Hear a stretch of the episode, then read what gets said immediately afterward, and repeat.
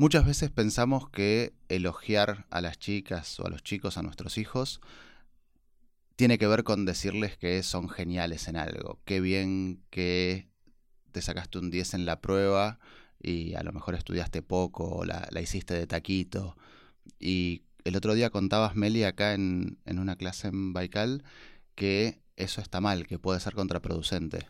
Sí, y me, eh, realmente lo de los elogios es algo que todos intuitivamente hacemos al revés, ¿no? Porque como con buenas intenciones, ¿no? Uno les quiere decir a los chicos para que sientan que los queremos, que sientan que los valoramos, les decimos cosas como sos re inteligente o sos genial en tal cosa, sos una genia en matemática. Y lo que muestra un montón de investigación es que los elogios al talento, a la inteligencia, cuando elogias el talento te sale el tiro por la culata, dan el resultado opuesto porque justamente lo que generan los chicos es que, que después se tiren a lo seguro, que dejen de elegir cosas que los desafíen. Quieren seguir siendo genias o genios. Claro, porque no querés perder tu reputación, ¿no? No querés perder el cariño del otro, como el otro te mira, ni, ni vos mismo.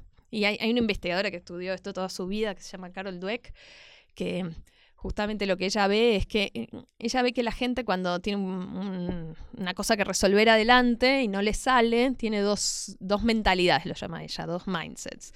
La mentalidad de crecimiento, growth mindset en inglés, que es eh, si no me sale, bueno, todavía no, no, intenté lo suficiente, ya me va a salir, es cuestión de seguir probando, seguir esforzándome.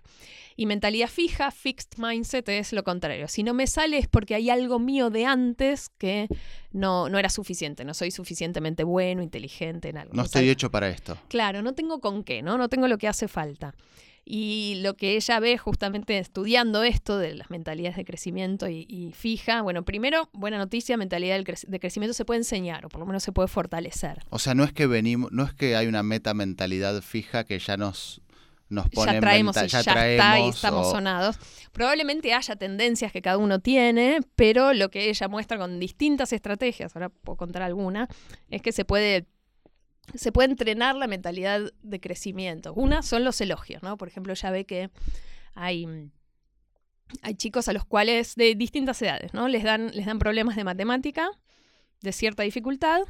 Cuando los hacen bien, a los chicos a la mitad les dicen, uy, sos re inteligente en matemática, y a, a los otros les dicen, uy, buenísimo, practicaste un montón, se nota que trabajaste mucho y por eso te salió. ¿Y? Y después a la siguiente vez le dan a elegir problemas de vuelta que son iguales de difíciles, más fáciles o más difíciles, y los que fueron elogiados por el esfuerzo eligen los más difíciles. Los otros se tiran a menos, ¿no? A igual o menos, justamente por esto de no querer desilusionar.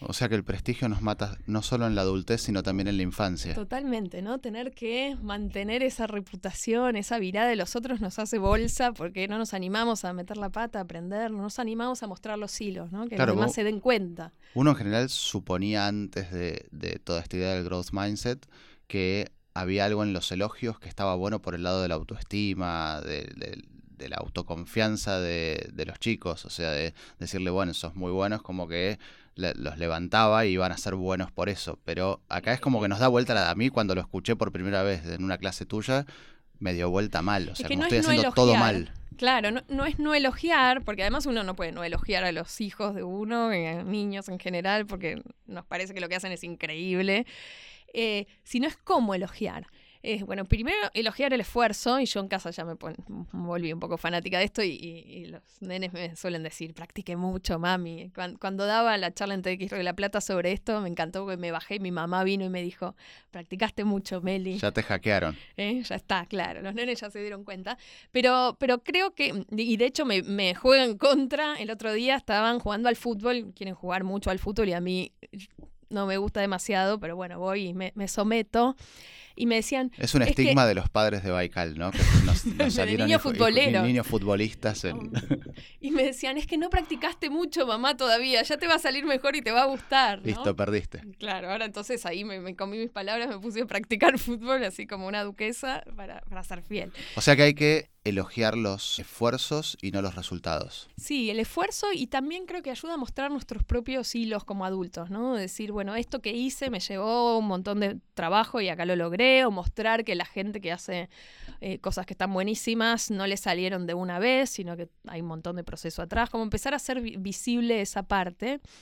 Eh, y de hecho, Dweck hace algo interesante que es les da a chicos de secundaria una clase de media hora sobre cómo el cerebro usando la analogía que no está bien, pero la, usa y le sirve, de que el cerebro es un músculo y entonces cuantas más cosas difíciles haces, más se entrena y más se fortalece, que algo de eso hay.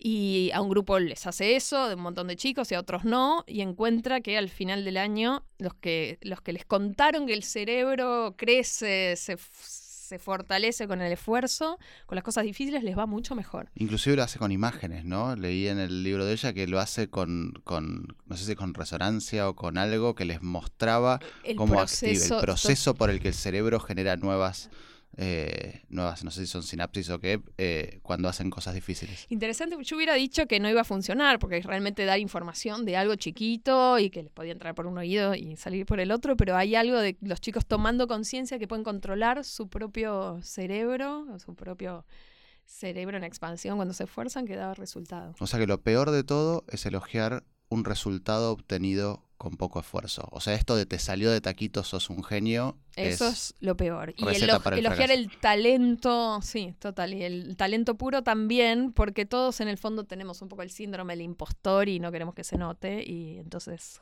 para los chicos no son una excepción. Muchas gracias.